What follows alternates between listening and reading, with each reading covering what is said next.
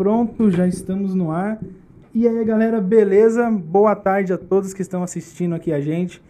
Gostaria de agradecer aqui, primeiramente, a presença da Camila, Camila Smith, que agora eu decorei o sobrenome. Muito obrigado, viu, por ter aceitado o nosso convite. É um prazer ter você aqui. É uma honra e um prazer estar aqui com você, Natan. Muito legal. Realmente eu acho que você produz um conteúdo excelente e com certeza para mim está sendo um prazer estar por aqui também. Não, muito obrigado, viu? Vamos começar aqui falando dos nossos patrocinadores. Lojas Estrela. Você que está aí querendo sair, assim não pode sair, né? Mas todo mundo sabe que tá todo mundo saindo. Aquela roupa bem bacana, aquele sapato www.estrelalojas.com.br Roupas e sapatos de qualidade naquele preço que cabe no seu bolso. E aqui você quer ir do ABC, quer fazer aquela compra gigante com aquele preço que cabe no seu bolso. Atenção, hein, ó, mais barato que o Extra, Carrefour, o Dia, Supermercados Lorenzini. Tem várias lojas aí no ABC inteiro. E por último, ninguém gosta de ficar doente, mas ficando doente, vamos lembrar aí da Doutor Pharma. A melhor rede de drogarias aqui em São Paulo, com aquele preço que cabe no seu bolso. E acabou aqui já a hora do jabá. Maravilhoso! Vamos começar falando um pouco da sua história. Como que foi no começo? Você eu vi que você é formada pela Belas Artes, né? É uma... Sou formada pela Belas Artes, também pela FMU. Na verdade, a minha história começa lá atrás, quando eu tinha 16 anos, eu era atriz. É, era não, eu continuo sendo, uhum. né? Na verdade, eu acho que a gente não troca de carreira, a gente troca de profissão.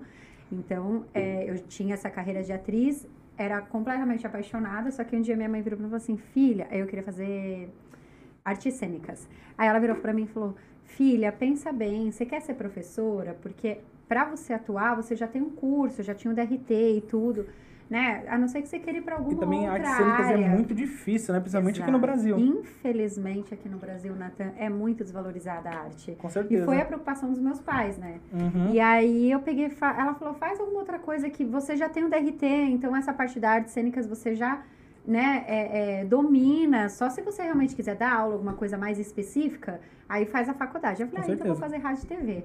Uhum. E aí caí meio sem querer em rádio e TV, na verdade queria muito cinema, e na época tinham duas faculdades só, acabou que eu não passei. Fui e fiz rádio e TV. Me formei em rádio e TV, continuei atuando, fiz seis meses de estágio, continuei atuando, nem aí fora do Brasil, até que um dia eu resolvi é, eu queria casar. Queria não, eu ia casar. E aí eu falei, gente, quem que vive de, infelizmente, de teatro hoje é muito difícil viver não, no Brasil. Com certeza, é só quem tá no auge, que não existe o meio termo, né? Pois é. Ou é 8 ou 80. Então, exatamente. Ou você tá em um lugar e tem visibilidade, beleza, uhum. só que é um, uma quantidade pequena de pessoas ras, relativamente que consegue, para a quantidade de talentos que a gente tem no Brasil. Com certeza. E aí eu peguei e falei, bom, o que, que eu vou fazer, né? E um dia eu soltei assim, ai, ah, acho que eu vou ser apresentadora. Foi meio assim, ah, quer saber, vou ser apresentadora. Por quê? Porque eu falei, eu vou ter uma coisa mais estável. Não que a estabilidade tenha chegado, né?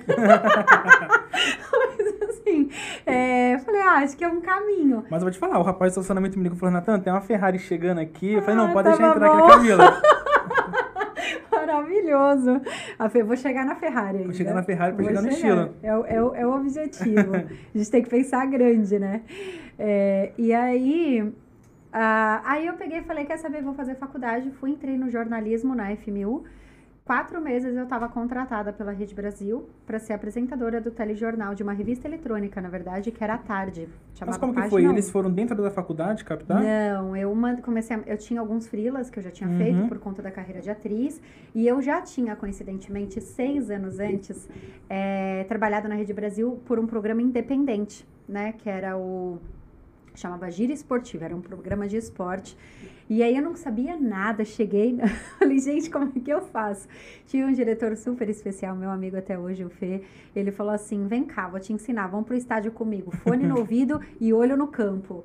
Não esquece disso. Você vai escrever sua matéria assim. E aí eu fui aprendendo a fazer, fiz alguns frilas. Anos depois, isso foram acho que cinco anos depois, eu fui parar na Rede Brasil de novo mandando esse material que eu já tinha feito desse trabalho e de frilas também que eu fiz depois, uhum. mais específico para marcas, empresas e tal. E aí eu fui para a Rede Brasil, fiz o teste em uma semana. Eu fiz o teste, eu mandei o meu material numa quinta, nunca esqueço.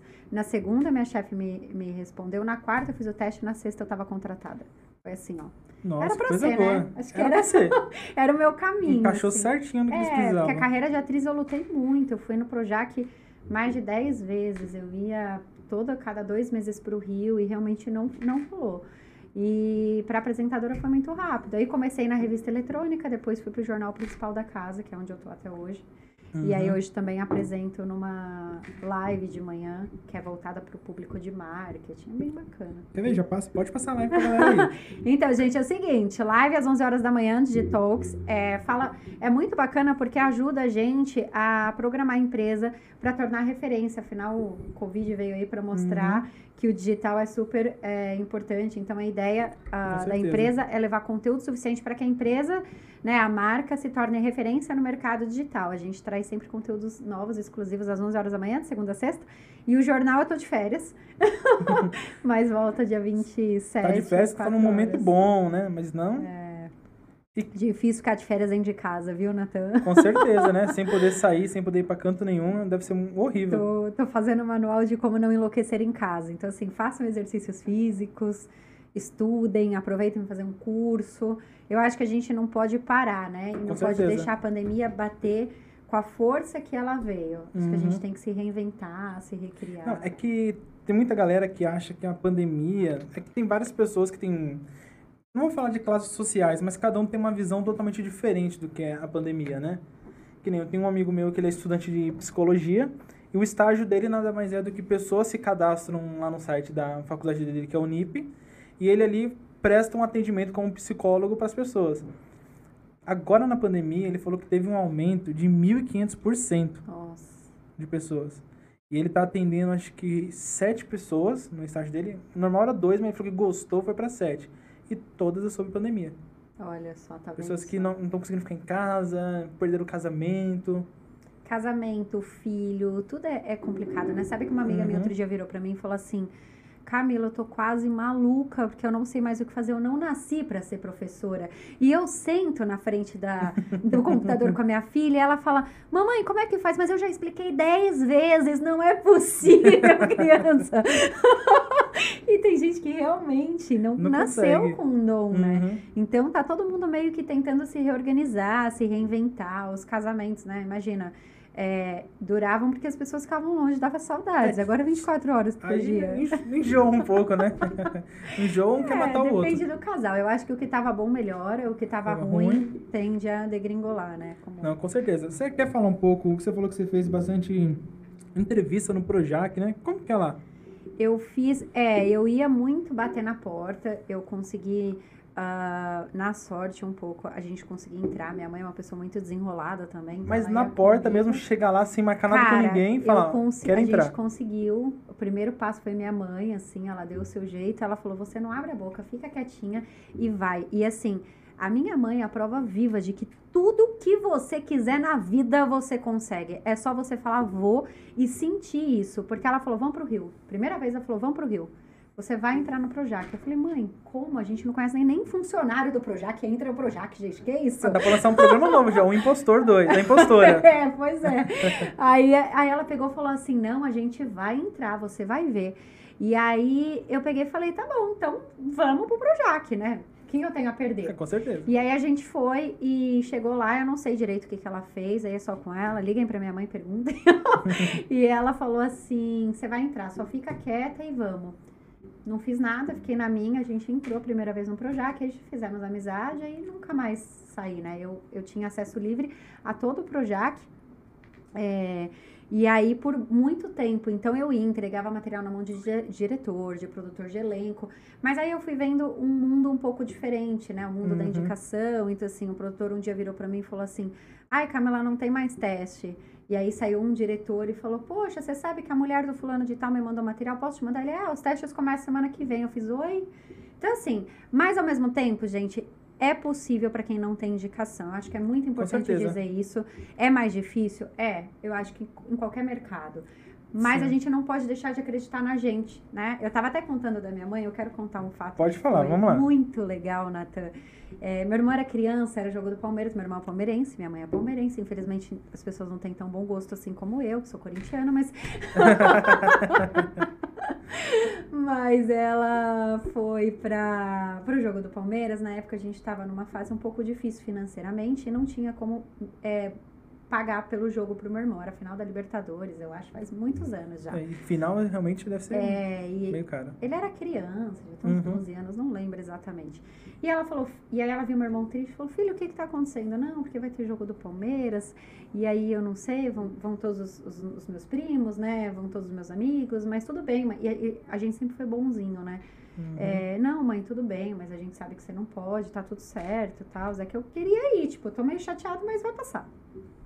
Aí minha mãe falou assim: vai se arrumar, você vai nesse jogo. Aí ele, mãe, como a gente não tem como pagar pelo jogo? Vai se arrumar que a gente vai nesse jogo. Aí meu irmão foi, que nem eu. Tá é. bom, vou me arrumar, então, que eu tenho todo a feliz, né? pois ela foi no jogo e ela falou, Camila, eu tinha tanta convicção e tanta fé que eu ia conseguir. Eu falei, o meu filho vai assistir esse jogo. Ele não vai ser o único que não vai ver. Ele vai assistir esse jogo. E aí ela chegou, olhou, tipo, tinha uma fila enorme, o cambista veio oferecer, era, tipo, na época, 500 reais o ingresso. O que hoje devia equivaler a uns dois mil reais. Com certeza. Era a época que o real estava começando, uhum. então era uhum. muito valorizado, lembra? É, a gente tinha um para um com dólar, então era, o real era muito valorizado. Então deve ser uns 500 mil reais mais ou menos. é, Não, mas eram uns dois, dois mil quinhentos reais, com certeza. Então, era muito dinheiro.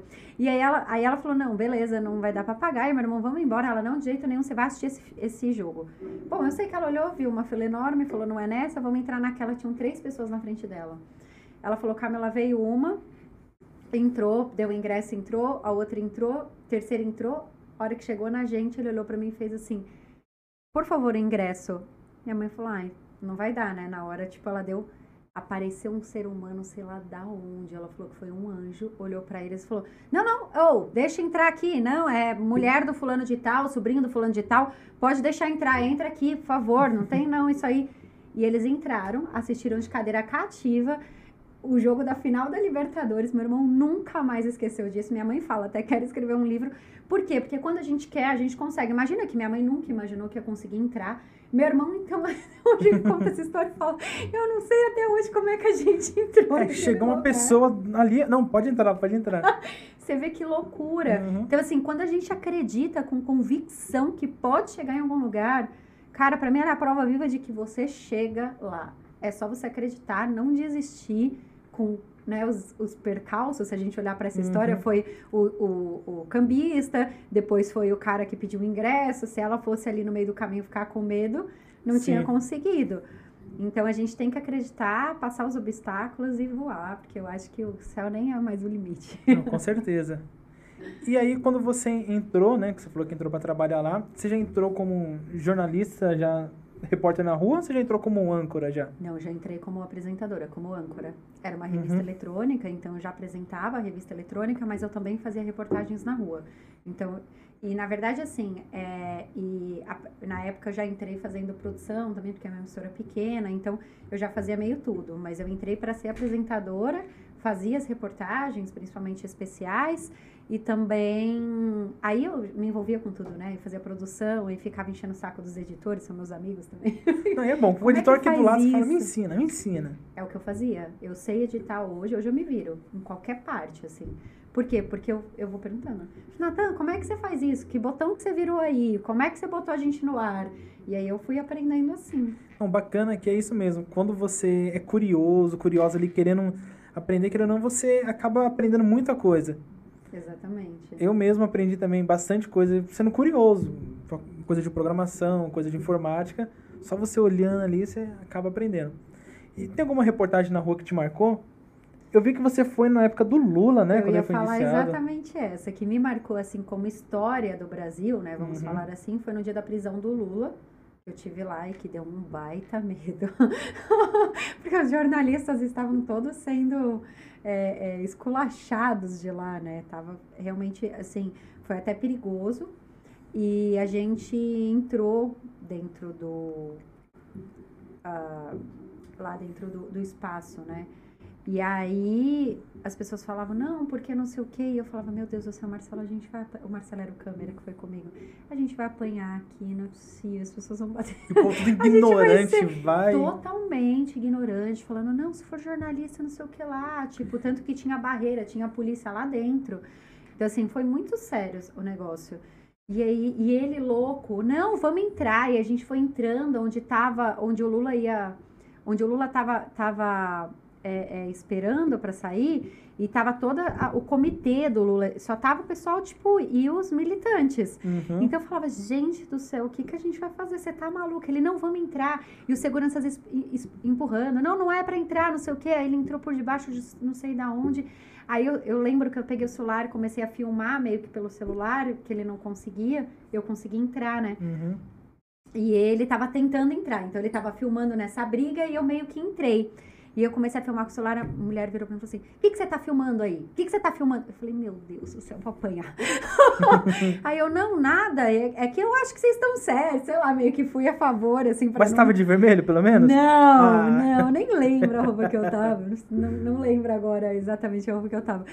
Mas eu sei que aí, no fim, deu tudo certo. E eu fiz a, a matéria, deu, deu tudo tranquilo, assim, não apanhei, não aconteceu nada mas foi para mim muito marcante por todo o histórico, né? Não só Com por certeza. ser história, parte da história do país, né? É, esse dia, mas também pelo medo que eu passei, por todas as situações ali que foram bem malucas. Mas acho que foi a que mais me marcou, assim, pelo, pelo Com certeza, porque envolve toda uma emoção em volta, né? Porque eu acredito que tem grandes líderes hoje, que tem pessoa que dá a vida.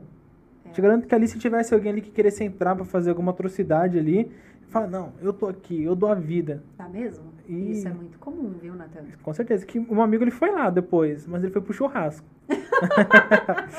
ele se deu bem. Ó, vou falar uma coisa pra, pra quem é petista aí, viu? Ele, ele é do PSDB, esse infeliz, só que ele mora lá atrás. Ele mora naquela rua que uhum. vai reto lá. Ele foi pro churrasco. Ele falou, Natan, tá um cheiro de carne, tá um pagode aqui, eu vou pra lá. Vou lá me divertir. É, ele pegou a parte boa. É, então.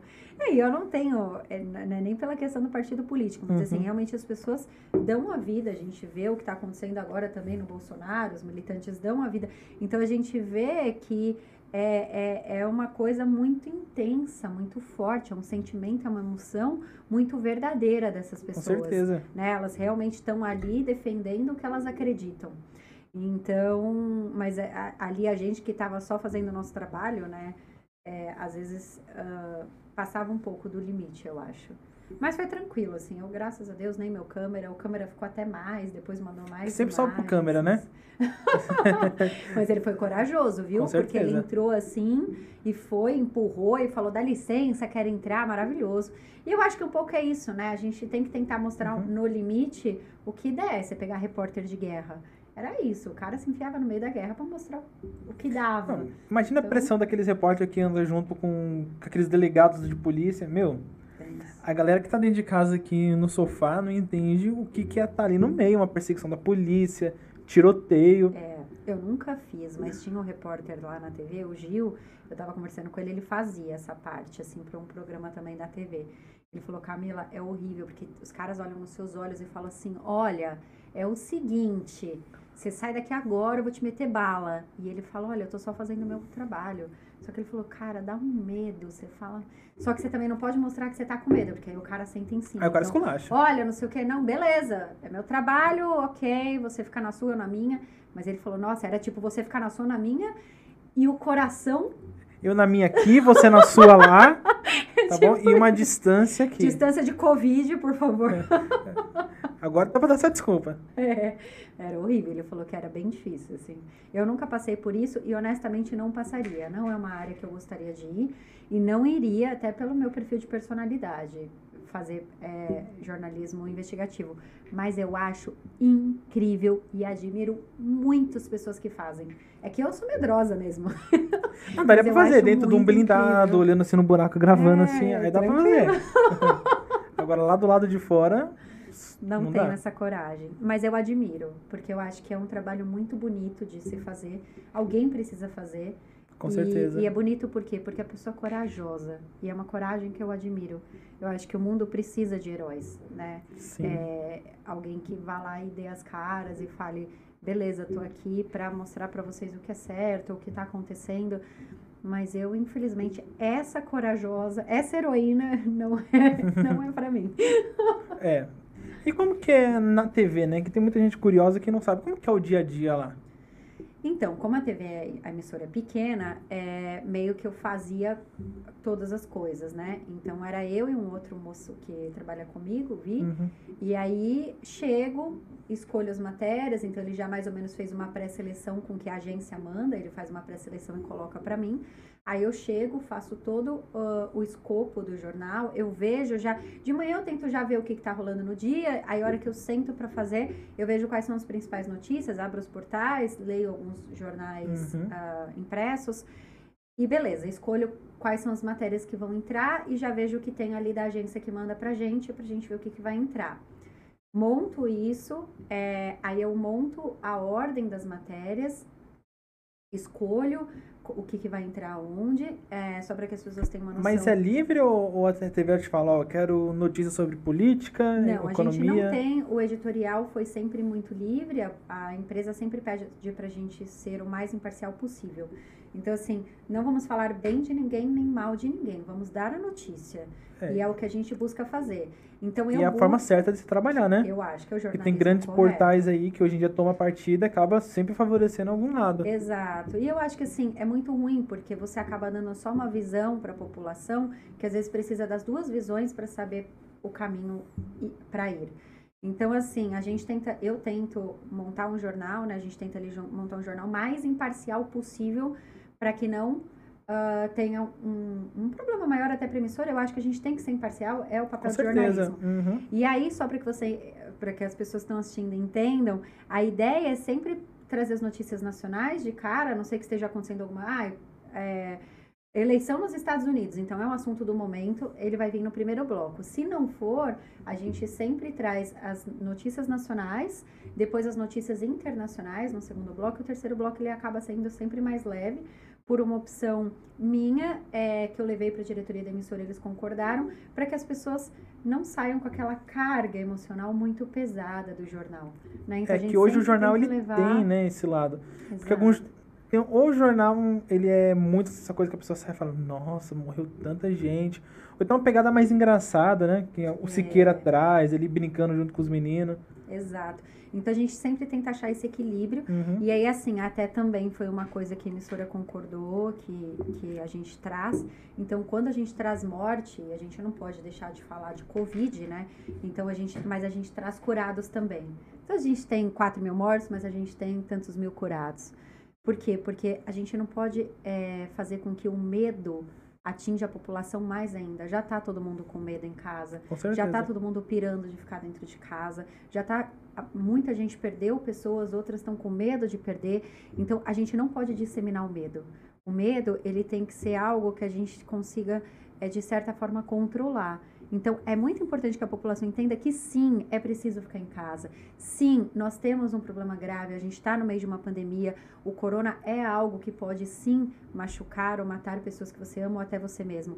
Mas, ao mesmo tempo, a gente não pode viver com medo a ponto de entrar em pânico, de ter uma crise de ansiedade, de ter uma depressão. Então, sim, existem pessoas que estão internadas, existem pessoas que estão morrendo, mas existem pessoas que estão curadas, com certeza. que venceram que é um número COVID, muito alto. Muito alto. Uhum. E é sempre 100 vezes mais alto do que o número de mortos. Não, agora você falando isso, realmente é difícil você ver um telejornal falando ó, aconteceu esse número de mortes de Covid, mas tem esse número de curados. Não, eles sempre dão ênfase Exato. naquilo. Exato. E aí, assim, porque é o que vende hoje, né? É o Entre famoso aspas. clickbait, né? É, exatamente. E assim, infelizmente, você sabe que eu tava conversando com um rapaz que foi numa dessas lives, falava de neurociência. Eu achei fantástico. Eu falei, por que, que as pessoas gostam de assistir esses programas policiais, ou então gostam do jornal trágico, gostam da tragédia? Ele falou, ele explicou isso, que isso é, é instintivo do ser humano. Olha só, gente, que legal. É, nós temos a questão, o medo, ele traz o instinto de sobrevivência automático. Então, quando a gente está assistindo essas matérias, ou quando a gente vê a desgraça e nananã, você automaticamente o seu organismo traz o medo e instintivamente a sobrevivência. Então, o instinto de sobrevivência é você descobrir como é que você vai lidar com aquilo. Então, você acaba ficando fixado, assistindo aquela situação para ver se você consegue. É, é, é, ele estimula o seu instinto de sobrevivência. Então, é muito maluco, porque é fisiológico. E realmente isso é o que acontece. Exatamente. Então, que, qual é o segredo? A gente tem que lutar contra isso. Como? Dizendo, cara, eu não quero ficar o dia inteiro olhando desgraça, olhando gente morrendo. Eu vou buscar Uhum. outra coisa na minha vida. Por quê? Porque você olhar desgraça, você olhar gente morrendo, você saber só o número de mortes, etc., isso vai fazer com que você também a- aumente o seu instinto de sobrevivência. Ou seja, o seu medo ele vai ficar pior do que ele já é. É mais Com ou menos certeza. isso. Não Aí- entendo muito profundamente, não. Aí fica mas- aquela coisa te atormentando, né? Exatamente. É Então coisa. a gente tenta Uhum. sempre trazer a notícia, não tem como, mas trazer o lado positivo da notícia. Então, morreram tantas pessoas, mas temos tantos vacinados. Tá- tá- tá- tem gente internando, tá perigoso, a gente tá numa nova cepa, mas Uhum. vamos olhar, gente, tem muita gente vacinando, a gente tá, tá caminhando, não tá parado. A gente não tá no mesmo. Ah, eu vejo muito no Instagram isso. Nossa, mesmo lugar, mesma hora, parece que o ano tá começando de novo, né? 2020. não, a gente tem vacina. Com certeza. Tá lento, mas tá, tá andando. Poderia estar mais rápido? Poderia. Mas já que não tá, vamos Poderíamos ser uma Europa nos Estados Unidos? Poderíamos. Né? Mas tudo bem, não vamos olhar para a situação e falar, nossa, mas eu tô vivendo. a- Ai, vocês têm, vocês, vocês têm essa sensação de que as coisas estão se repetindo igual no ano passado? Não, gente, não tá se repetindo. Talvez seja parecido, porque ainda tá todo mundo em casa, porque Uhum. trancou todo mundo de novo na mesma época, mas tá andando. A gente Tá tem andando. vacina, a gente tem as coisas acontecendo, né? A gente tem uma co- economia tentando girar. Então, calma, não é o mesmo lugar, né? Vamos olhar. Eu sempre falo isso. A gente tem sempre duas escolhas como ser humano. Você pode olhar o copo meio cheio ou meio vazio. Tá muito ruim o que eu posso aprender com isso. Tá muito ruim o que eu posso aproveitar disso. E não, tipo, tá muito ruim, então vou deixar pior. Eu já tô muito triste, então vou colocar a, a música deprê pra ficar mais triste ainda. Não, tô muito triste. O que eu posso mudar nessa situação? Vou fazer um esporte, vou conversar com uma amiga, vou. É, é Entendeu? abre um leque pra você fazer mudanças, né? Porque a pessoa fala, ah, não posso mais ser pra aquele local. Mas, meu, você pode dar uma caminhada em volta da sua casa. Que nem eu moro ali próximo do zoológico ali. Meu, agora o pessoal caminha em volta daquele zoológico, não dá nem mais pra caminhar direito. Você tem que fazer caminhada ali um meia-noite. Pra você não trombar com ninguém na rua. E que medo, né? Porque Não, a gente graças a Deus a polícia fica lá. A parte que a Ai, polícia então. tá sabendo. Fica um batalhãozinho ali parado ali, mas. O que é horrível, né, a gente pensar nisso, estando no Brasil, ter medo de sair meia-noite pra fazer um esporte, né? É coisa que, se você for olhar fora do Brasil, é normal. Exato. Na verdade, se você for olhar algumas cidades dos Estados Unidos, tudo é 24 horas, né? E aqui, infelizmente, você não consegue nem fazer 8 horas direito, 7 Pois horas. é, menino. Não, dá 8 horas da noite, às vezes, em alguns lugares, eu tenho medo de sair na rua. E assim, é horrível pensar isso, porque a gente precisa de um país é, com segurança. Eu não sei, eu tive a experiência de ficar um mês fora do país e foi uma das melhores experiências da minha vida, além do lugar ser lindo, mas assim, por causa disso. Era Uhum. três da manhã, eu tava sozinha no meio da rua, com o celular aqui, falando, gente, seguinte, são três da manhã, tô aqui, ó, cantando, feito uma louca. E tudo bem, Pra onde você foi? para Vancouver, Canadá, Nossa. que é um dos lugares mais seguros do mundo, né? Considerado Uhum. o quarto lugar, eu não sei se mudou, mas quando eu fui era o quarto lugar mais seguro do mundo. E cara, é- além de ser um lugar maravilhoso, e eu sou suspeitíssima, porque eu sou completamente apaixonada por aquele lugar, é muito seguro. Então eu voltei pro Brasil, eu voltei assim, gente, como é que eu vou viver aqui? E eu lembro que eu voltei com meu laptop, eu fui, meus- meu pai foi me dar uma carona, me pegou no aeroporto, e eu coloquei, tipo, eu, não, pai, vamos por atrás do banco, porque ele falou, calma, você acha que alguém vai chegar aqui agora? Aí eu falava, eu não sei, porque eu voltei com uma sensação de segurança tão grande que pra mim, Voltou pensando naquilo, né? pra mim, assim, era muito perigoso. Demorei ainda pra voltar ao meu eu, sem medo de sair na rua, porque eu falava, nossa, tipo, lá era muito, né, seguro. Com certeza, lá você pode passear. Nem, tem gente que acha que nem tranca a porta de casa, né? Não, pessoal. Não, até tem, assim, mas você vai ver, tipo, galera que rouba galinha. É uma vez por ano, entendeu? tipo, ai, o que, que aconteceu? Ele entrou Ah. na minha casa, pulou o muro e levou a galinha. Que vontade de comer uma canjica, mas tô com uma preguiça de na- comprar no mercado. É, tipo, então, beleza, vou lá. e- Vou lá.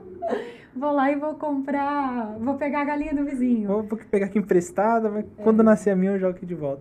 Então, que bacana. Eu ainda não tive essa experiência, mas logo após passar essa pandemia eu pretendo, porque querendo ou não, te dá uma nova visão, né? Você vai uma pessoa, você volta totalmente outra. Totalmente outra. Não Eu- e, as- e alguns nem voltam, né? Ficam lá mesmo. Foi quase que eu fiz. Eu liguei para os meus pais chorando. Eu falei, eu não quero ir embora desse lugar. Eu parecia uma criança de três anos. Assim, Se aparecesse algum jornal ali. Olha, eu vou te falar, assim, não ficaria na loucura. Eu acho que, né, eu já tô com mais de 30 anos, então eu acho que, assim, hoje já é mais, mais uhum. complicado fazer loucura. Mas é, eu, eu acho que planejando, eu não é um lugar que eu não cogitaria morar, não. Eu cogitaria sim. Não. E a minha experiência, outra coisa que eu quero falar pro pessoal que tá assistindo, que eu acho que é muito legal. Eu fui sem inglês. Nada, tá? Eu falava, hi, my name is Camila, I'm from Brazil. Só. E assim, eu escutei What is your name a minha vida inteira. Então, para mim, pelo menos responder meu nome, eu ia saber. É, você fala, hi, bui, eight, eight. é isso.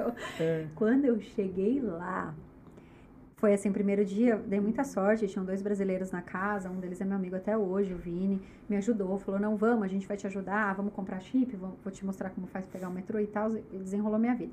Dia seguinte, fui lá pra escola, fazer meu teste, deu tudo certo, cheguei em casa, vamos jantar, né, fiquei em casa de família, jantar todo mundo junto. Tinha francês, tinha colombiano e tinha os brasileiros. Eu sei que o francês, eu não sei se alguém aqui já teve a oportunidade de ver francês falando uh, inglês, e nada contra os franceses, tá, gente? Até bonitinho, acho linda a língua e quero aprender um dia, mas eles já falam tipo. E eles falam meio bravo, né? Ele é... sempre parece estar brigando com você. É, porque fala mais, né? Tipo. Uhum. E aí ele me perguntou, what's your name? Mas fez um name. Eu, hã? What? Aí, what's your... E, e, assim, eles não falam what is your name? É, what's your name? Aí, hã? What? Aí o brasileiro, meu amigo, falou: tá perguntando seu nome, Camila. Eu, Camila! Aí eu saí daquela mesa, eu sei que eu disparei a chorar. Eu fiquei umas três horas chorando, liguei pro meu irmão. Sou muito grudada no meu irmão, né? A gente é sempre melhor amigo desde criança. Aí liguei e falei: não vai dar. Estou indo embora desse lugar. não vou sobreviver aqui. Aí ele olhou para mim, ele fez a mesma coisa quatro anos antes, ele foi para Califórnia. Uhum. E ele falou: Não, Camila, você vai conseguir. Eu fiquei 15 dias chorando, vai dar tudo certo. Respira, espera três dias que vai virar a sua primeira chave. Eu falei, três dias? Como é que eu vou fazer pra vir três dias? Ele vai dar certo. Aí liguei pra uma outra amiga minha, que é minha irmã da vida também, que mora na Itália. Ela viveu a mesma coisa com o italiano. Aí fez... já tem uma experiência maior, né? Ela falou, respira três dias. Eu falei, quer saber? Vou esperar três dias, coisa nenhuma. Tô aqui, ou eu vou embora, ou eu tô aqui vou me virar. Aí, meu amor, eu dava cambalhota, eu, eu fazia mímica, eu tentava mostrar. Eu tenho até um vídeo que eu falava assim: please, exit. Aí a mulher, exit. E é, exit. Aí ela, é, what is exit? Eu, exit, exit. tipo, comecei a fazer tudo. Tipo, pulava no meio do negócio. Aí ela, exit. Aí eu, yeah! Yes, yes. yes, e eu tava com música, era até brasileiro. Eu falei, mas deixa eu tentar. Aí ele falou, cara, eu queria ter essa sua cara de pau, você vai voar. E eu lembro que eu cheguei lá com o mesmo objetivo que minha mãe chegou no estádio, né? Eu falei, quer saber, tô aqui, vou voltar fluente. Eu vou voltar fluente. Eu já entrei aqui no, final da Libertadores sem ingresso. É isso. Aí cheguei e falei, vou voltar fluente. Agora eu vou voar. Não falava com brasileiros. Meus primeiros 20 dias era brasileiro, eu fingia que não conhecia. Desculpa, amor, mas quer falar inglês comigo? Senão não vai rolar. Uhum. Eu não voltei fluente, obviamente, um mês é Mas é com certeza pouco. mudou muita coisa. Fui muito elogiada. Os meus professores viraram para mim e falaram assim: Camila, se você ficar aqui mais dois meses, você volta fluente. E é raro. Geralmente as pessoas precisam de cinco a seis meses para voltar fluente, para ficar fluente, com muita dedicação. Você com mais dois, você ficava fluente, porque você Cara, você tem ideia, eu não entendia, o meu listening era terrível, né? Aí tiveram dois momentos maravilhosos. Uhum. Uns 25 dias depois, eu conversando, tinham duas brasileiras e uma sueca. Aí a gente conversando, eu falei, nossa, não tá entendendo nada que eu tô falando, né? Tô falando grego pra essa mulher. Eu virei pra minha amiga e fiz, Odé, traduz pra ela e vai, fala o que eu tô falando pra não ficar tão chato. Aí ela foi, tipo, falar que ia traduzir, ela, no, I understand you. Eu, you understand me? Tava ganhando troféu, e né? Deu dei one, falou, tô no caminho certo. A Libertadores era minha. Aí veio o guardinha assim, a gente tava na fila da, uhum. de uma das pontes lá de um passeio. Ele batia assim, oh, wow. Aí eu, sorry, she understand me. Ele, yes! no problem, no problem. Aí eu fiquei muito feliz, assim. Eu falei, ali eu percebi que meu inglês ele podia não ser perfeito, mas ele era bom. E teve um outro dia que uma amiga minha de lá ficou meio bêbada e, e perdeu a bolsa. E aí eu fui falar com o guarda e eu falava, meu Deus do céu, nunca mais ela vai achar essa bolsa se depender de mim, né? E eu conversando, eu não sei como, não sei de onde veio, desceu um, um espírito em meu. Não, porque é a bolsa não sei o que, não sei o que. Achei a bolsa. Ela falou, você viu que você falou tudo em inglês, encontrou a bolsa e eu estou segura em casa? Isso no dia seguinte. E ela bêbada falando isso? Ela bêbada. Porque ela não falava. Quando ela bebe, ela não fala inglês, ela trava. Então ela se vira. Aí eu falava, Via, você tá doida? Que, que, como, nunca mais vai ver essa bolsa. Ela, ah, eu confio em você. e deu tudo certo. E aí, o último momento que foi top foi na volta. Uh, eu já tinha ido de Vancouver para Toronto, fiquei cinco dias em Toronto. Eu peguei um táxi e eu falei pro taxista: eu falei, olha, eu falei que eu ia voltar fluente, mas eu não, meu listening é 30%, eu não sei o que tá acontecendo e tal. Aí ele falou: Não, tudo bem, a gente vai conversando. Foi uma hora e meia de táxi. No fim, ele fez assim: Eu gostaria que você soubesse é, que o seu inglês é muito bom e que você, para um mês, você tá muito bem. Eu entendi tudo o que você falou. E eu falei: Nossa, eu tô entendendo tudo o que você tá falando também. Passava uma coisa ou outra, mas 90% das coisas que ele falou eu entendia. E ali eu falei: Tá vendo? Se a gente uhum. tem foco e a gente fala, eu vou fazer, a gente faz acontecer. E foi, tipo, uma experiência incrível. Também com pessoas boas em, é, em volta ali. Eu tive muita sorte. Porque quando a galera vê que não entende muito, eles, eles seguram um pouco a gíria. É. Porque se pegar um americano falando gíria, não dá pra entender nada que ele tá falando. Não.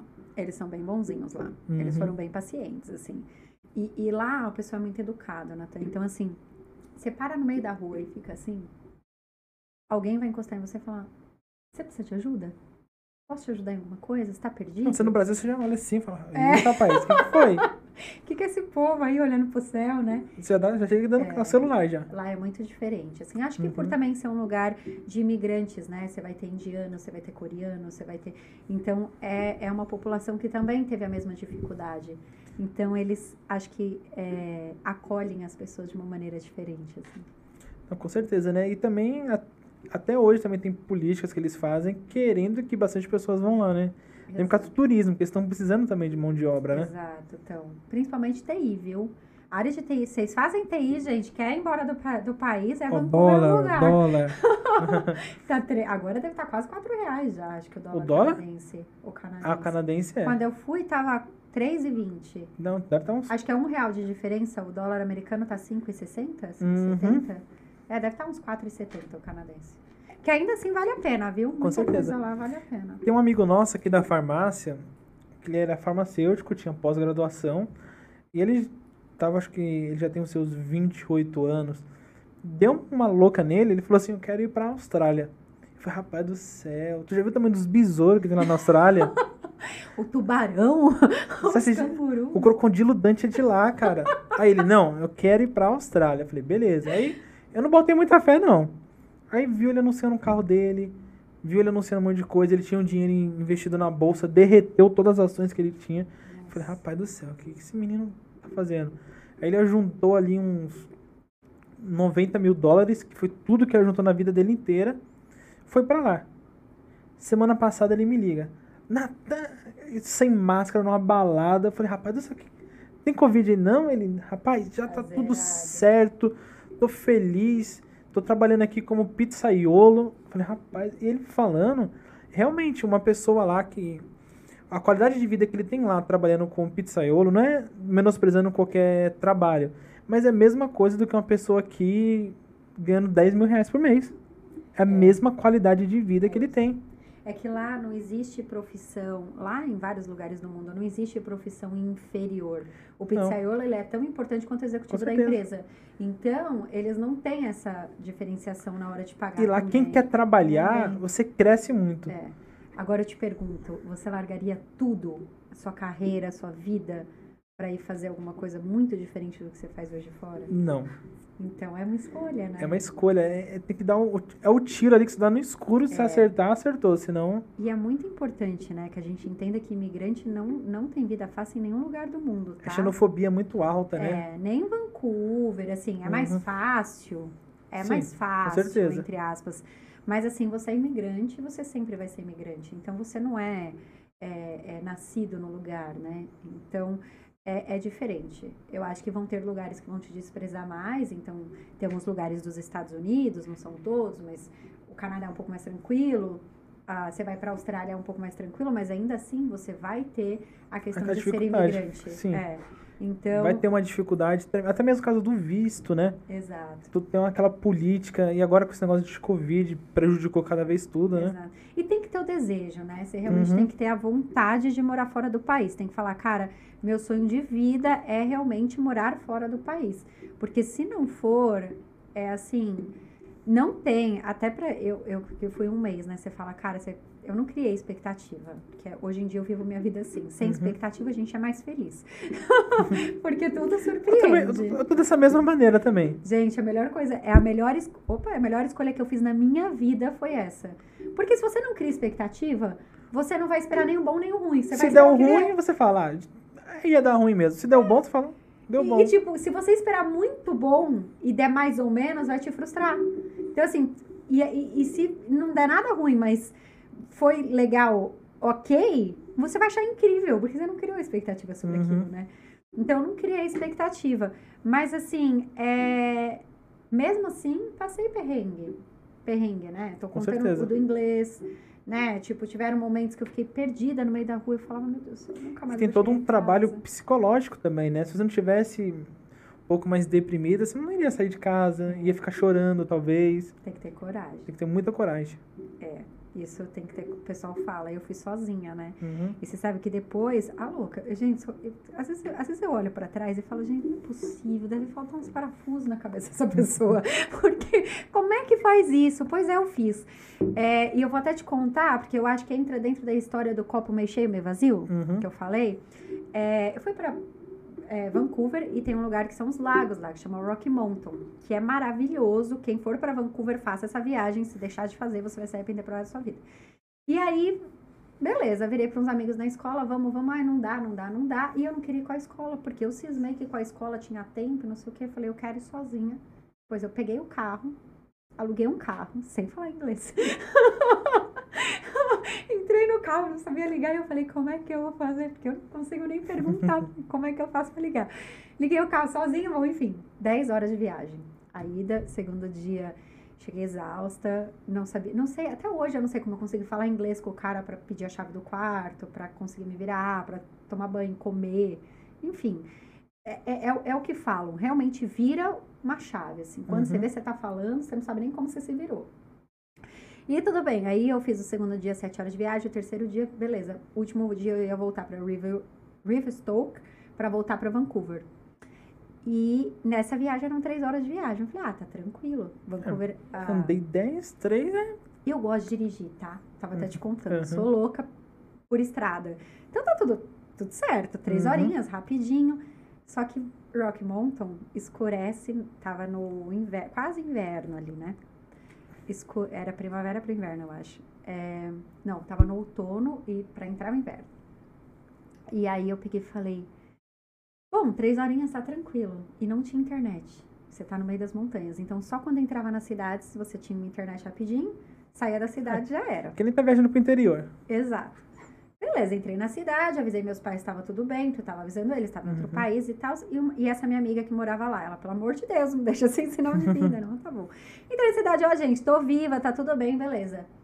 Escurece muito cedo em Rock Mountain nessa época. Era sete horas da noite, estava breu.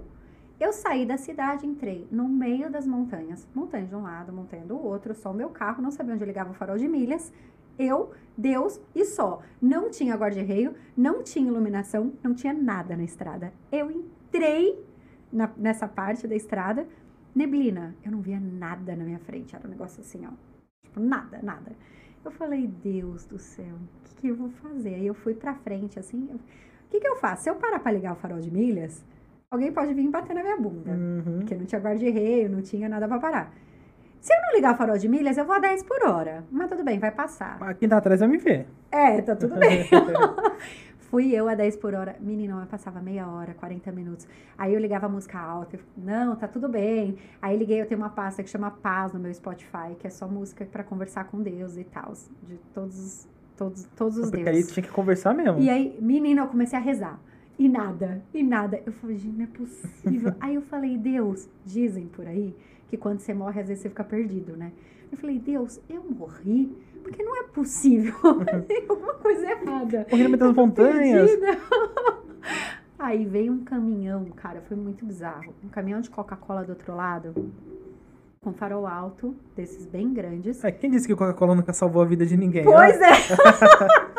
Esses gigantes, assim. O lado é porque... positivo, matou vários de colesterol, de diabetes, mas, mas tem que. No meu caso. Ajudou. Aí ele veio, assim, e quando. Eu não sei se vocês já tiveram essa experiência, mas quando vem um, um carro luz alta na sua frente, parece que ele vai vir bater em você, né? uhum. né? E ele veio do nada, aquele negócio gigante. Eu falei, tá, Deus, não tinha morrido, mas vou morrer agora, né? Tá tudo certo. Bom, eu sei que foram mais de uma hora nessa vida, estressada, chorei. Aí eu falei, tá, vamos lá. Lição, lembra? Copo meio cheio, meio vazio. Uhum. Eu pedi, Deus, pode parar, tá tudo certo, não precisa mais, pode mandar a neblina embora. Cagou pra mim, nem aí pro que eu tava pedindo. Falei, ok, o que eu tenho controle? Sobre eu mesma. Se eu acelerar, gente, vale pra vida, tá? Se eu acelerar, tem uma chance de eu me dar bem? Tem. Razoável. Mas a chance de eu me dar mal é muito pior, muito mais provável, certo? Uhum.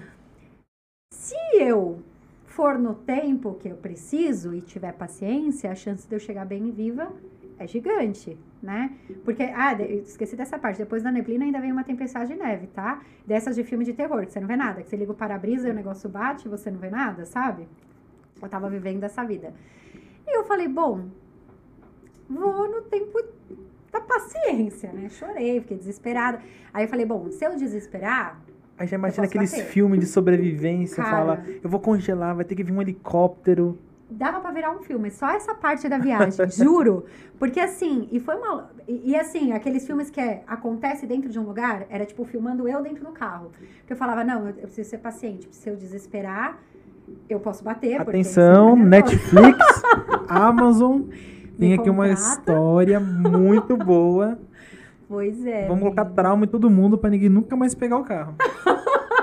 Não, e eu, eu quero falar isso, assim. O que eu quis dizer com tudo isso é que, assim, a gente tem que olhar o copo meio cheio. Então, eu tava ali numa situação muito difícil. Mas o que eu tirei de lição disso? É preciso, às vezes, ter paciência com a vida. A gente quer as coisas para ontem, Natan. Uhum. Tudo a gente quer pra ontem. Ah, eu quero um namorado, então quero agora. Ah, eu me apaixonei. Você conheceu o cara hoje, você quer namorar amanhã. E Calma. aí que faz as escolhas ruins. Exato. Uhum. Que é pisar no acelerador. Pisar no acelerador. A chance de dar bom, tem chance? Tem. Mas ela é muito pequena. Então, se a gente aprender a ter paciência com a vida, acreditar que as coisas vão calmamente acontecer e ir com calma, a chance da gente alcançar o sucesso do que a gente quer é muito grande. E aí é uma lição que um carro, uma direção, uma tempestade de neve e uma neblina me deram. Uhum. E é uhum. muito real. Então, assim, a partir do momento que a gente começa a entender que todos os momentos da nossa vida, eles vão trazer uma lição, então, foi horrível, foi horrível. Eu cheguei vomitando na cidade, porque eu passei muito mal, porque eu não gritava, né? Porque eu tava tensa. Uhum. Chorando, desesperada, e, e botei tudo para fora, que também é importante. Mas assim, o que eu aprendi com isso? Né? Qual é a lição que eu tirei disso? Qual foi o aprendizado? E eu conto essa história com o maior orgulho, continuo dirigindo, pegarei mais 20 horas de estrada, porque é maravilhoso. Não traumatizem. Mas é isso, assim. É Agradeço muito... o Brasil por não ter neve. Nada, é uma experiência incrível. Já viu neve? Não. É um, pra falar que... neve, neve, neve não. Só no shopping que tem aquela, aquele algodãozinho que fica ali, você já tem mais ou menos a imaginação. Não, diferente. Mas vale super a pena. Assim, eu tinha visto só no Chile, mas eu tinha visto cair uns floquinhos de nada, assim. Uhum. Aí lá caiu tempestade mesmo, né? Cara, você fala, ai, que lindo.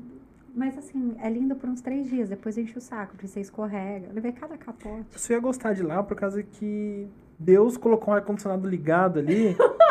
entendeu? Aí você fala, Samsung, atenção, não precisa mais de você.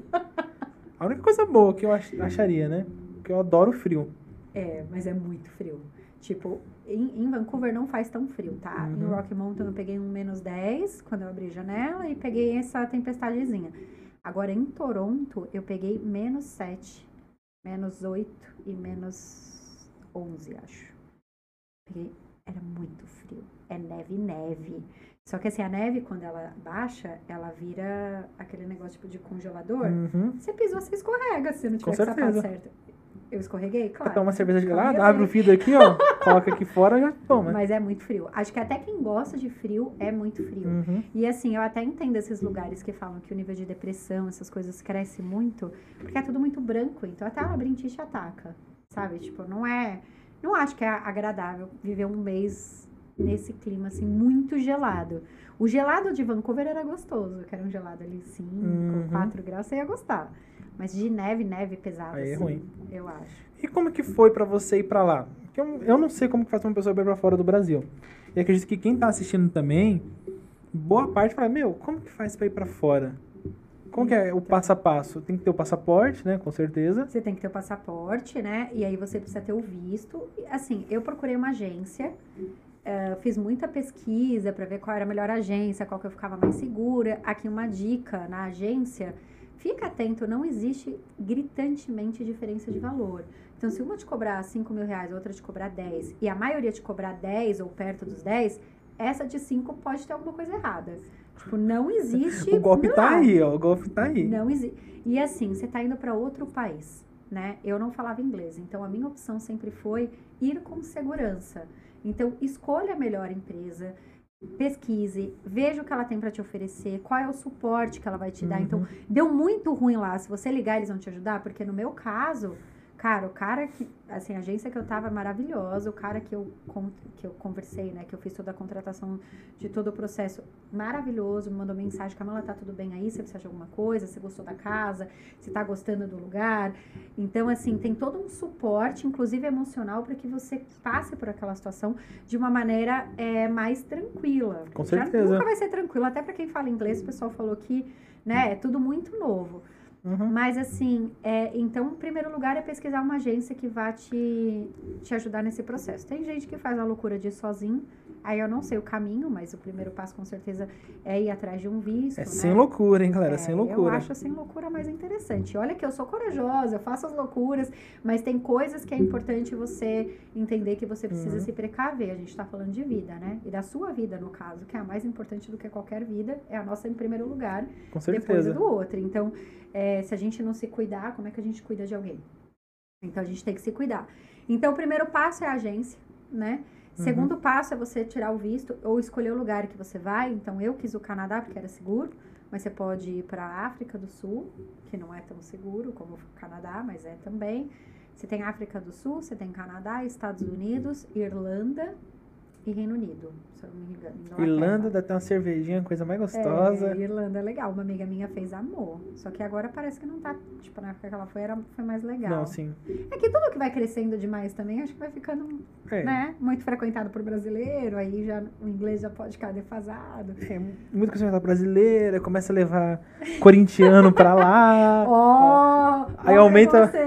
Aí aumenta um- uns índices ali, né? Que eu não vou falar qual que é. São Paulo. Ah, tá. Tudo bem, vai. A gente não podia esperar tudo dele, né? Mau gosto. mas, mas é isso aí. Depois você vai tirar o visto, né? Do lugar Uhum. que você vai. Tem lugar que precisa, tem lugar que não. E aí você vai fazer todo o trâmite. Então, você vai escolher se você quer ficar na escola, se quer ficar em casa de família. Aí você paga o pacote, né? É, a escola com a casa de família, a escola com hospedagem, com o E às vezes também eles já ajeitam um trabalho lá, né, pra você. Então, eu, tem, tem lugar que já meio que, que encaminha nesse sentido. Como eu fui para fazer um intercâmbio de estudo, eu não sei exatamente como funciona para trabalho. Mas tem Uhum. sim, assim. Tem uns sites, inclusive, gente, se vocês derem uma pesquisada, tem uns sites específicos que você pode começar a procurar aqui do Brasil para ir já empregado. Tem gente que já vai empregado para lá. Tipo, já vai com o Uhum. trabalho certo, não é um é trabalho E aí chega lá, galera, representa o Brasil. Trabalhe, pelo amor de Deus. É. Porque às vezes tem gente que chega pra lá, ah, tô aqui nos States, não precisa mais fazer nada. Não. Lá o pessoal cobra muito trabalho, tanto que ela É. recebe por hora. Não sei se no Canadá também é Sim, assim, mas deve também ser é. também. Também é, recebe por hora. E não recebe mal, não. Esses meus amigos que eu conheci lá, eu vi, ele tava ganhando 1.200 dólares para trabalhar só de sexta-feira. Uma madrugada inteira na parte de encaixotar, eu não lembro. a- a- É, era algum outlet, alguma coisa que tinha lá, Uhum. eu não lembro o nome.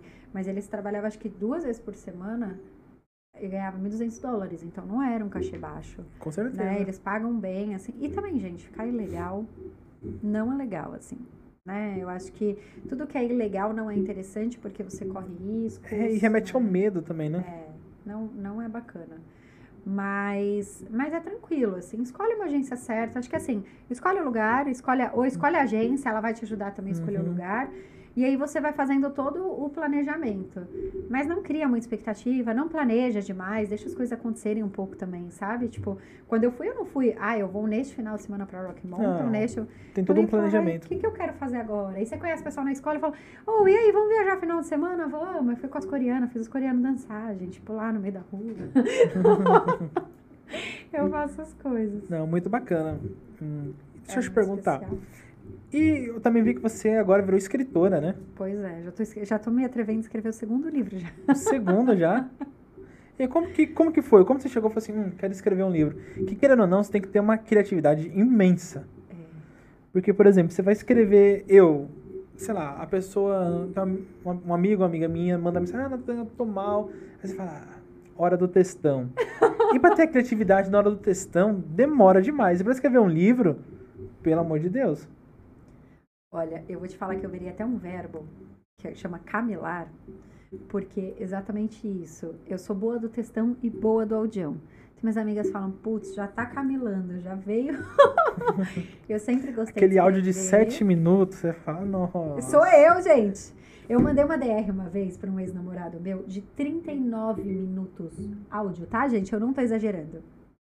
Será que é o recorde 39 mundial? Minutos. não sei. E eh, eu não sei até hoje. Minhas amigas falam, duvido que ele ouviu, mas ele respondia coisas que eu falei, tipo, no meio do áudio. Ele respondeu quase tudo que eu falei. Eu falei, gente, ele deve ter ouvido, ele era muito bonzinho. Demorou uma lá. semana pra ouvir. Não, hoje eu vou ouvir cinco minutos, aí anota. Deixa eu responder. É. Por isso que ele respondeu em partes, que ele foi dividindo no O dia mesmo 40 dia. Mas assim, eu saí da terapia e eu saí, acho que borbulhando de coisas, eu peguei dali, liguei o áudio e comecei.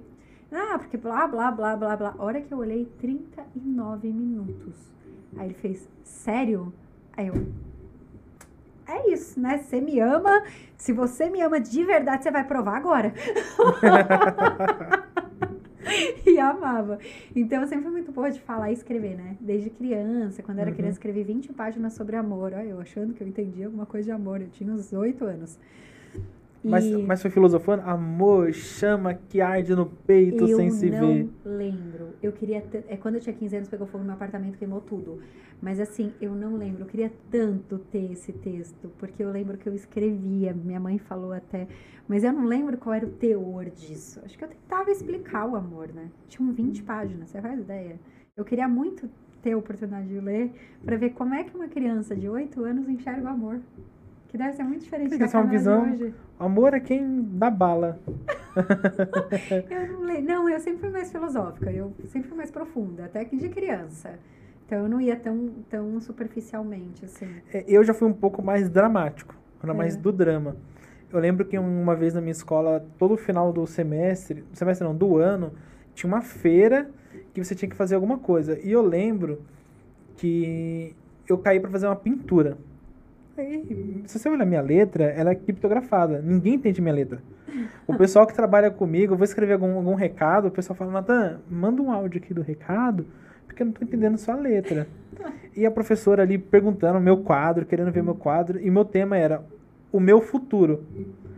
Aí eu deixei pra fazer tudo de última hora. Chegou lá na hora, eu desenhei assim, dois bonequinhos de pauzinho, um caixão e uma cruz. Pronto, escrevi isso. Moral da história, a escola chamou assistente social. Que achou que eu tava ficando doido. Chamou meu pai e falou assim, ó. Foi prático, Falou, né? pai, o Natan, a gente pediu o futuro dele, ele escreveu um caixão. Aí falou, mas. Mas não é o futuro? Todo mundo não vai morrer? Sensacional, seu pai. É, é o futuro, né? E aí ficou por isso E daí. você resolveu em desenho, né? Tipo, É, eu fiz uns assim. pauzinhos lá e, e os pais todos ali apresentando. E o meu fiz todo um drama, coloquei um papel assim em cima. Falei assim, ó. Falei pra galera, ó, o meu vai ser especial. Quando juntou todos os pais, eu puxei a lona. E tava lá, um, dois bonequinhos de pau e um bonequinho morto dentro do caixão. Gente, Natan. Um abraço aí pra assistente social, viu? Não, não Tá enlouqueci. tudo bem. Mas é o nosso futuro. Vendo, né? Futuramente, Futuramente. foi ali que surgiu. A partir do próximo programa vai ter um caixão aqui, ó. Porque futuramente todo mundo sabe que futuramente futuramente. Na verdade, é o fim, como diria minha mãe, uhum. é o fim de todo mundo. Então, ela sempre disse isso, amor, filha, só não existe é, solução para a morte, porque para todo o resto existe, Sim. porque é a única coisa que a gente é, tem certeza. Futuramente, o um caixão, se você morrer tranquilo, né? Se aprontar alguma coisa aí, é como indigente, é na vala. É. Mas não, tente morrer tranquilo. Figura. Bom, voltando ao livro, o que aconteceu... Eu trouxe para você, Bom, muito obrigado. é, o livro foi o seguinte, eu sempre gostei de escrever, né? Desde criança, escrevia diário, escrevia todas essas coisas. E sempre tive o sonho de escrever. Minha primeira faculdade, eu fiz um TCC para todas as pessoas, né? Era sobre bossa nova e tal. Na segunda faculdade, eu falei, quer saber, eu vou aproveitar esse TCC e fazer alguma coisa que vai ser útil para mim, né? Tipo, que eu quero fazer, que eu sempre tive vontade para achar o caminho. Porque uhum. escrever um livro, eu falava, como é que eu vou escrever um livro? Por onde eu começo? O que, que eu escrevo primeiro? para onde eu vou, né? Com e certeza. aí eu peguei e falei, bom, vou escrever. Aí eu escrevi sobre telejornalismo, a história do telejornalismo no Brasil. Aí uma assessora na TV um dia chegou pra mim e falou assim, Camila, por que, que você vai falar de telejornalismo? Quanto tempo você tem de jornalismo? Na época eu tinha dois anos. Ah, dois anos ela falou, você vai contar a história de outras pessoas, você sabe, né? Pra virar um livro acadêmico que vão largar lá na estante.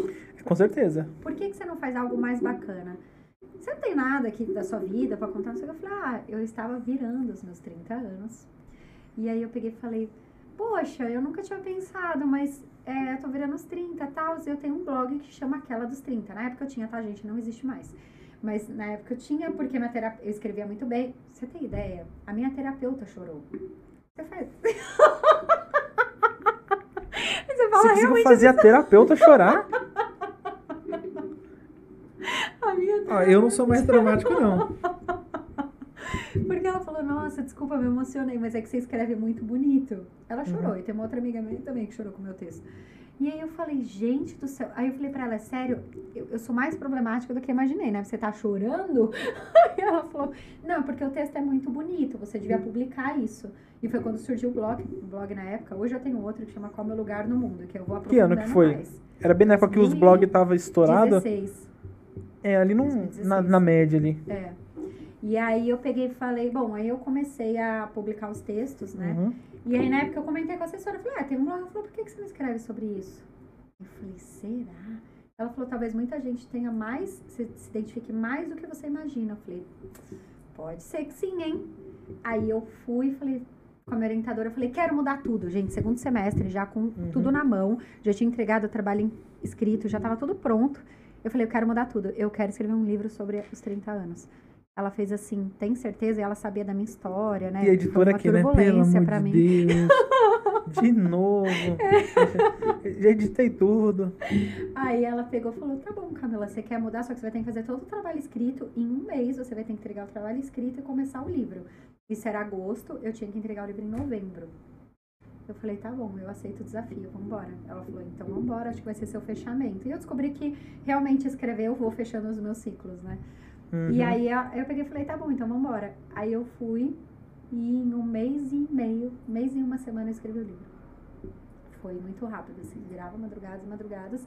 E eu fui descobrir que realmente a crise dos 30 existe. As pessoas, elas às vezes dão uma pirada. E o livro justamente veio com esse objetivo de não precisa entrar em crise, vai dar tudo certo. É possível ser leve, é, é possível ser que, tranquilo. Quando a pessoa tá ali com, sei lá, acredito eu, 19, 20 anos, tá todo mundo ali vou conseguir, que existe uma pressão, né? Todo mundo sabe que existe. Acabou a escola e aí, é faculdade. Hum, quem consegue sair da escola, ir para uma faculdade, terminar ela, eu admiro isso muito. Sim. Que nem tem gente que faz faculdade, mas troca de tema, que nem o, o Renato Abani ele fala. Quem sai da escola e estuda engenharia, ele fica cinco anos aprendendo a se virar com outra coisa. Sim. Porque você nunca vai trabalhar com engenharia. É então, querendo ou não, Quase a pessoa tem tem aquela pressão do começo, às vezes você não gosta, às vezes você troca. Eu acredito que realmente tem a crise dos 30. acho que a crise dos 30 vai ser pior que a dos 50 ou dos 60. Olha, eu não sei. Eu acho que cada uma é uma. Mas a dos 30, a gente tem também, até astrologicamente falando, um negócio que eles chamam de retorno de Saturno. Já ouviu falar? Não. Enfim, todo mundo aí, agora vocês comentem aqui, porque eu tenho certeza que todo mundo vai lembrar da história para quem já tá nessa idade. Quando você tá entre os 28 e os 30, que não é o seu caso, você sempre vai Graças passar. a Deus, ainda não. Vai chegar ainda lá. não. É, você sempre vai passar por uma, alguma coisa muito significativa. Por quê? O que que fala o retorno de Saturno? A cada sete anos, eu não sou astróloga, tá? Gente vai explicar meio por cima que eu entendi. Inclusive, entrevistei uma astróloga, ginecologista, dermatologista. Eu fui conversar para entender o que realmente Uhum. mudava desse universo. Mas o que é o retorno de Saturno? A cada sete anos, a gente tem uma grande mudança significativa na vida. Vamos falar de Uhum. todo mundo? Com 7 você começa a ser alfabetizado, com 14 você tá ali na pré-adolescência, já meio entendendo o mundo, o que você quer, para onde você quer ir. Com 21 você já é um adultinho, você já tá ali seguindo um processo, um caminho, um sonho, muitos já estão trabalhando. E com 28 é aquele momento você fala, ok, virei adulto, o que eu vou fazer da minha vida agora? Tem que estar com a vida formada, pronta, né? Casado com cinco filhos, oito cachorros, porque a sociedade Meu cabelo tá ficando isso. branco. Pois é. E aí é por isso que a gente entra nesse processo. Então, o retorno de Saturno, ele fala exatamente isso, que aos 28, entre os 28 e os 30, depende da pessoa, do Uhum. signo, né? É, você vai sentir algo muito significativo. Se você estiver no caminho certo, você vai ser premiado. Então, vamos supor que você está no relacionamento certo. Você, tem muita gente que engravida nessa época, que casa, É um, né? Foi premiado. Exato. Ou você tem aquele pé na bunda que você leva. Ou também ser troca de premiado com um par de chifre. Exato. Mas é premiado.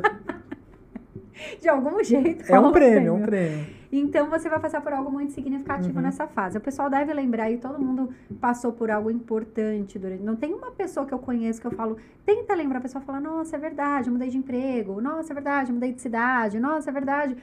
Menor das coisas, tipo, que a pessoa não lembra, foi uma mudança de casa, às vezes, mas Uhum. sempre tem alguma coisa.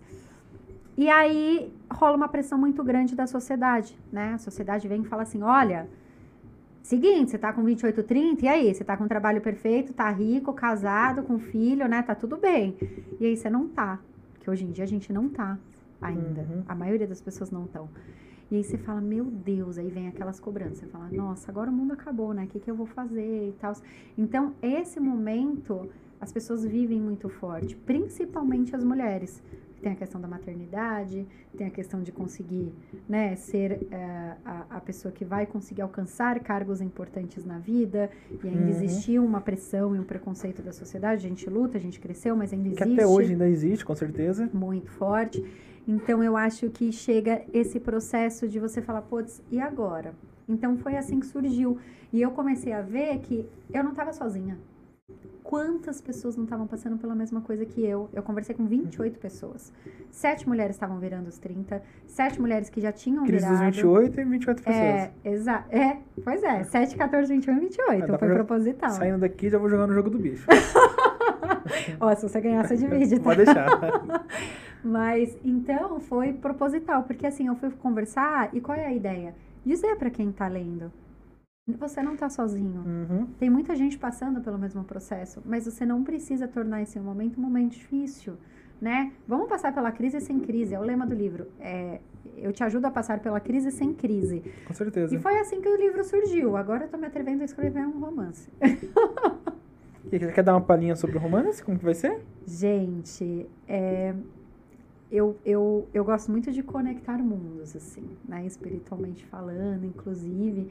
Então, a ideia é contar uma história de amor que permeia ah, vidas, né? Então, Hum. contar uma história de amor que vai a- além da vida e que eu acho que todo mundo quer viver. Que é uma história de um encontro de almas, de um encontro de duas pessoas que se amaram, né? E eu não vou contar se vão ou não ficar juntos, Não. eu tenho que ler. E aonde que vai conseguir esse livro? Mas esse aí ainda tô escrevendo. Mas aonde que, que vai conseguir? No seu site? Tem lá a opção de venda? Ah, daqui a pouquinho, mais pra frente, meu Instagram, gente. Instagram? Instagram, eu anuncio tudo, arroba Camille Smith, S-M-I-T-H-Z. É, eu anuncio tudo, porque aí eu vou contando, mas eu ainda tô no Uhum. processo de escrever. O 30 agora na Amazon, tem o link também na bio do meu Instagram, tem o e-book, tem o físico. O físico vem, quer ver, pega ele aí, tem o, já o... Eu não trouxe a almofadinha, Uhum. mas ele vem com o é, marcador aqui. com marcador de livro e vem também uma almofadinha bonitinha para quem tá entrando no Clube dos 30. E o próximo romance ainda tá chegando. Aí eu tenho também É. meu site, é, meu blog que chama Qual o meu lugar no mundo? Você sabe qual é o seu lugar no mundo? Ó, hum, ainda não. eu acho que nem mesmo no final da minha vida eu vou saber. É, então eu acho que é uma busca de todos nós, né? Uhum. Então esse é um projeto que eu tenho que chama Qual é Meu Lugar no Mundo.com, que é um site que a gente não fala só de viagem, né? Afinal, a gente busca o nosso lugar no mundo em todos os pilares. Qual é o meu lugar no mundo relacionamento? Qual é o meu lugar no mundo profissional? Qual é o meu lugar no mundo aos 30 anos? Né? Então a gente sempre tá, tá ali buscando essa resposta. Com certeza. E a ideia do projeto é exatamente essa: trocar essa ideia, trazer para as pessoas é, um pouco do meu conhecimento, do meu processo e tentar ajudar de alguma forma. Porque eu acredito que todo, todo conhecimento mundo. que a pessoa. É que é, é, o, o, legal, eu acredito, eu gosto bastante de escutar a história das pessoas. Antes mesmo de montar o podcast, eu puxava assunto com todo mundo. Tanto que quando eu trabalhava que morava em Mauá e trabalhava em Pinheiros. Eu decorei todo mundo que pegava o trem junto comigo. Olha eu troquei ideia com todo mundo do trem. Que eu acredito que quando a pessoa ela conta uma coisa que ela fez e o erro que ela aconteceu, ela poupou o seu erro. Exato. Você fala, peraí, ó. A pessoa fez aquilo dessa mesma forma que eu tô fazendo e deu erro. Ó. Você aprende, Você né, acaba aprendendo sem quebrar a cara. Que é maravilhoso. Com certeza, né? Você não escreveu um livro por quê, Nathan? Ah, não tem Com paciência tanta não. história, gente. Era só botar no papel, gravar assim. O livro ia começar no começo com uma história bacana e no final ia aparecer um ET saindo do- da Terra, mandando um míssil. Ué, Não dá muito o- certo, não. A NASA acabou de confirmar que eles existem, né? Então não ia ser tão problemático. Existe, existe. E eu já cheguei a chamar um de sogro já uma vez. E eu realmente confirmo. Atenção, NASA. Realmente existe. Tem em São Paulo, tá bom? Eu chamava de sogro. Maravilhoso. Mas é, é muito bom, assim. Inclusive, eu vou começar nessa semana próxima uma série de lives que vai chamar Mulheres Maravilhosas, justamente para ouvir as histórias das Uhum. mulheres que transformaram o medo e o desejo em algo que é possível realizar. Então, passaram do medo, né? Lutaram pelos, passaram pelos obstáculos, Uhum. lutaram para chegar ali e alcançaram o objetivo de sucesso. Então, Com é certeza. É um, vou fazer uma pergunta que eu acredito que deve ser até um, um, um tema meio chato, mas é um tema que, que eu penso muito sobre isso, né? Você quando tá não só na televisão, mas sofre algum tipo de preconceito, não você, você lá, você chegou a sofrer de alguma coisa? Porque eu acredito que como na televisão você tem ali alguma coisa como âncora, querendo ou não, é um cargo de destaque no jornal. Talvez, como você falou que é um pouco pequeno, não tem toda aquela gama. Mas em- imagino numa televisão grande, como tem vários repórteres, vários analistas. Você acredita que deve haver ou você já sofreu alguma coisa ali? Como mulher, você tá Hum, como mulher. Como lá não, assim, Uhum. é, acho que por ser uma emissora pequena e eles respeitam muito, então nunca colocaram meu trabalho em xeque. Pelo contrário, eu sou até muito grata porque sempre me deram muita liberdade para Com fazer certeza. é, o que eu acreditava e a gente trocava e, e conseguia fazer as coisas acontecerem. Uhum. Então, não. Mas também, assim, se você pensar, apresentadora mulher é muito comum. Mas, por exemplo, se você for mais ou menos, se você não for tão bonitinha, aí vem o preconceito, né? Eu, assim, é, eu acho que o, o não sair bem no vídeo é um problema. E não deveria ser. Porque Até a gente deveria ter competência e não beleza. Isso é até né? mesmo de salário, né? Que apresentador, mesma, mesma profissão, mesmo registro, acabava tendo uma salariação maior. Isso tem, é, isso eu acho que ainda tem, sim. Uhum. Mas, mas é, por conta também ainda de um processo de sociedade. Mas eu acho que está se quebrando no meio de apresentador, tá? Mas eu acho que o interno, se você pegar a diretoria, você vai olhar, não tem mulher. Executiva, né? Na emissora não Por tem exemplo, mulher. você vê americano, você vê a Oprah. Meu, a Oprah engole qualquer pessoa. Exato. A Oprah, ela, se ela fosse brasileira, ela ia ser a- a Silvia Santos. Ia ser mais ou menos uma coisa assim. Exatamente, mas assim, é por isso que eu falo, é bom olhar todos os cargos, mas pegar cargo de diretoria, eu não falo nem só em emissora de televisão, você pegar grandes empresas, você vai ter uma mulher e 10 homens. Você Com vai ter certeza. duas mulheres e 30 homens. É impressionante como grandes cargos a mulher tem dificuldade de chegar ainda. E muito por preconceito mesmo, muito por ah, e aí, mas a gente vai colocar é uma mulher, né? Como é que a gente faz isso? Uhum. Eu tenho até uma amiga que ela trabalha muito, ela já ganhou, tipo, vários prêmios de melhor vendedora e não sei o quê, mas ela não sai daquele lugar. Porque quando vai assumir um cargo é, mais importante, é o homem que tem que assumir, a mulher não tem capacidade.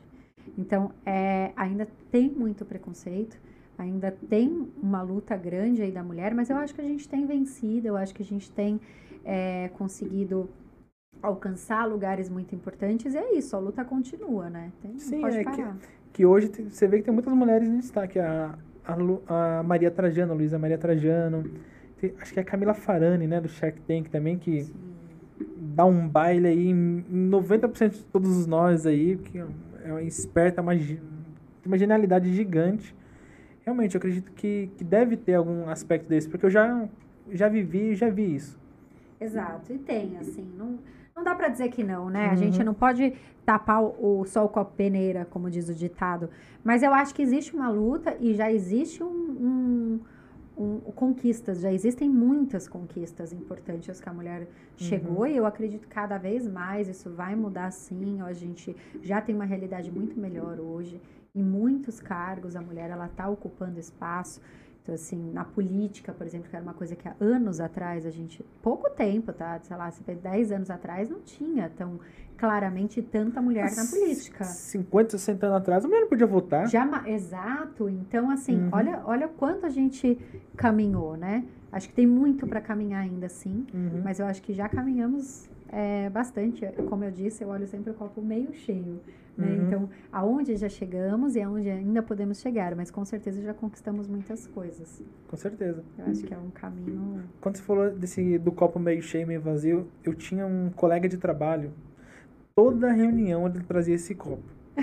A gente tinha uma aposta entre a gente. Falava assim, ó, ele vai colocar o copo e ele vai falar essa frase. Valendo o quê? Uma rodada de café? Valendo uma rodada de café. E quatro anos da minha vida, toda segunda-feira eu vi esse copo. Olha só. E querendo, querendo ou não, ele insistindo ali, você acaba tendo uma visão diferente, você acaba aprendendo, né? Mas ele trazia com essa ideia do copo meio cheio? Ideia. Eu falava assim, esse copo tá meio vazio ou tá meio cheio? Se ele tá meio vazio, seus problemas estão grandes. Se ele tá meio cheio, ele é. começava a falar bastante, mas aprendi muita coisa com ele. É, e é muito isso, assim, por exemplo, se você tem um problema na...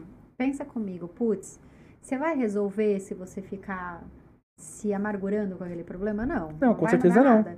Então, assim, é, por que não olhar para o problema e falar, tá, o que eu posso aprender? Sei lá, vamos supor que eu fiz uma dívida, sei lá, de cartão de crédito.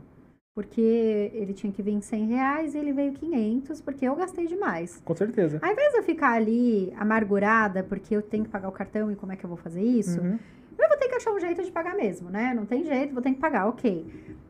É, como é que eu vou fazer isso? Eu vou achar a solução. Eu não vou ficar tipo, puta, não tenho dinheiro para pagar, porque, gente, o dinheiro não vai aparecer, não vai pular na sua carteira e dizer, agora eu tô aqui. Você vai ter que. Então, vamos achar a solução para isso. Uhum. E o que eu posso aprender com isso? Poxa, gastei mais do que eu podia. Então, eu pisei na jaca e fiz errado. Então, agora no próximo mês eu vou segurar.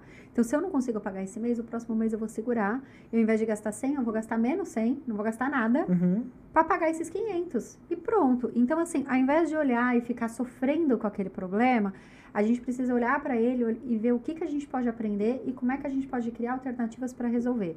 Se você ficar falando, ah, eu tenho dívida, eu tenho dívida, eu tenho dívida, pode olhar. Quanto mais você fala, eu tenho dívida, mais dívida aparece. Com certeza. Se você falar, tá bom, eu vou achar um, um, um, jeito de resolver meus problemas de dívidas e deixa as dívidas aí, eu vou. Daqui a pouco você pagou, você fala, como é que eu paguei, gente? Nem lembro como eu consegui o dinheiro. tipo, não sei nem como caiu no meu colo.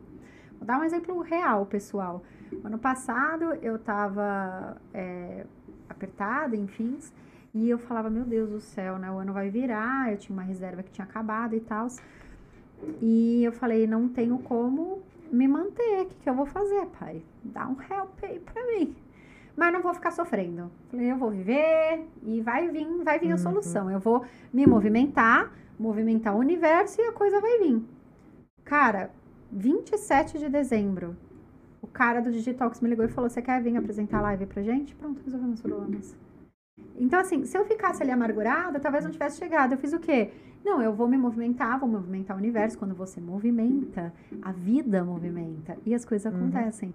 Quando você fica amargurado, a vida não movimenta, porque você não tá fazendo nada. Você tá deitado na sua cama chorando, você tem que pagar a dívida. E aí, não adianta, nada vai aparecer.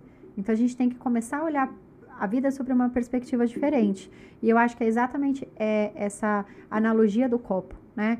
Então, é, é, acho que é até um exercício legal para todo mundo uhum. fazer. Bota um copo na mesa e pergunta para seus amigos como é que você vê esse copo. Tá meio cheio ou meio vazio? Cada um tem uma visão. E se para você estiver meio cheio, é porque realmente seus problemas estão grandes demais. Tá na hora de você diminuir. Uhum. Eu acho, né? É, é tá nessa parte. Às vezes positivista demais? Pode ser, uhum. mas para mim sempre funcionou.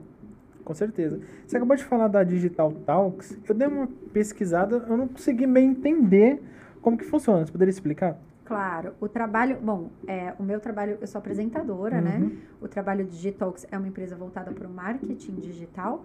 É, eles trabalham com soluções digitais para o negócio das pessoas. Então, para alavancar o seu negócio, para te tornar referência no mercado digital, para ajudar a sua empresa a, a se destacar diante de tantos, uh, tantas outras empresas, ainda mais agora, uhum. né? Que está pulando empresa a todo momento.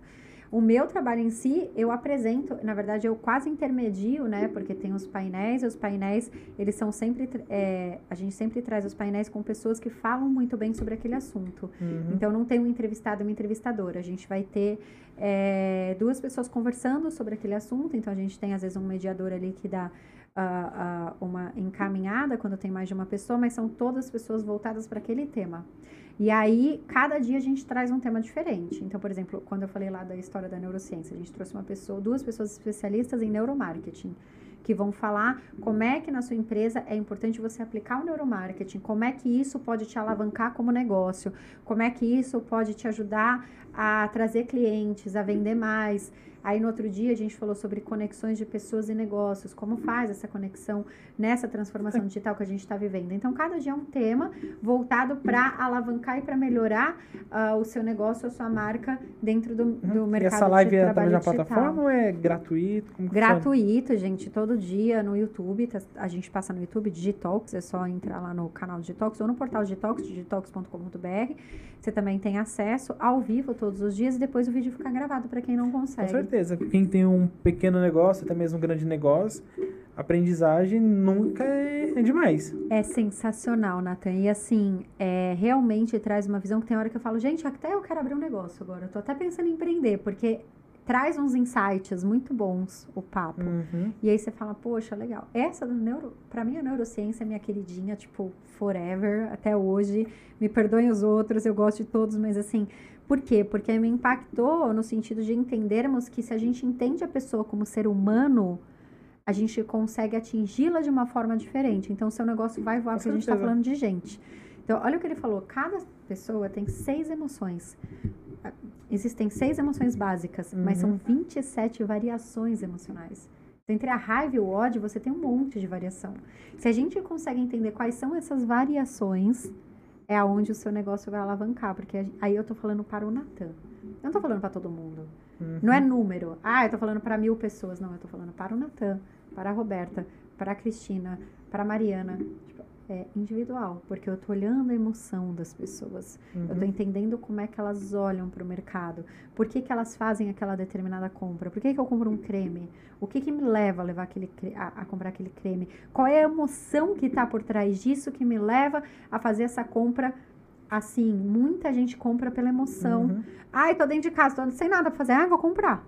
Entendeu? Tipo, então, Com certeza. quando você entende esse mecanismo acabou seu negócio.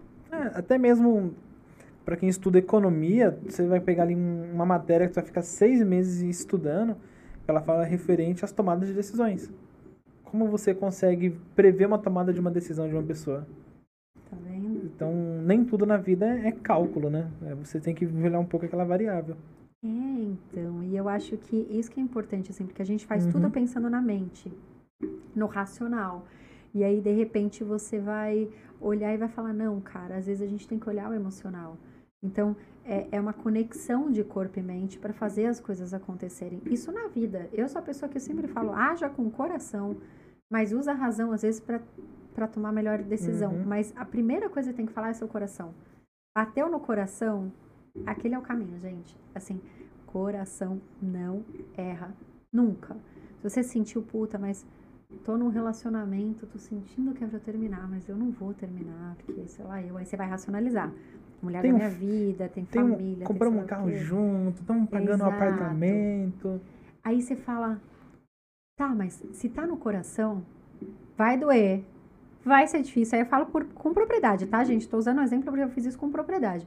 Eu terminei um casamento amando, amando. Eu amava meu ex-marido, mas eu não era mais feliz.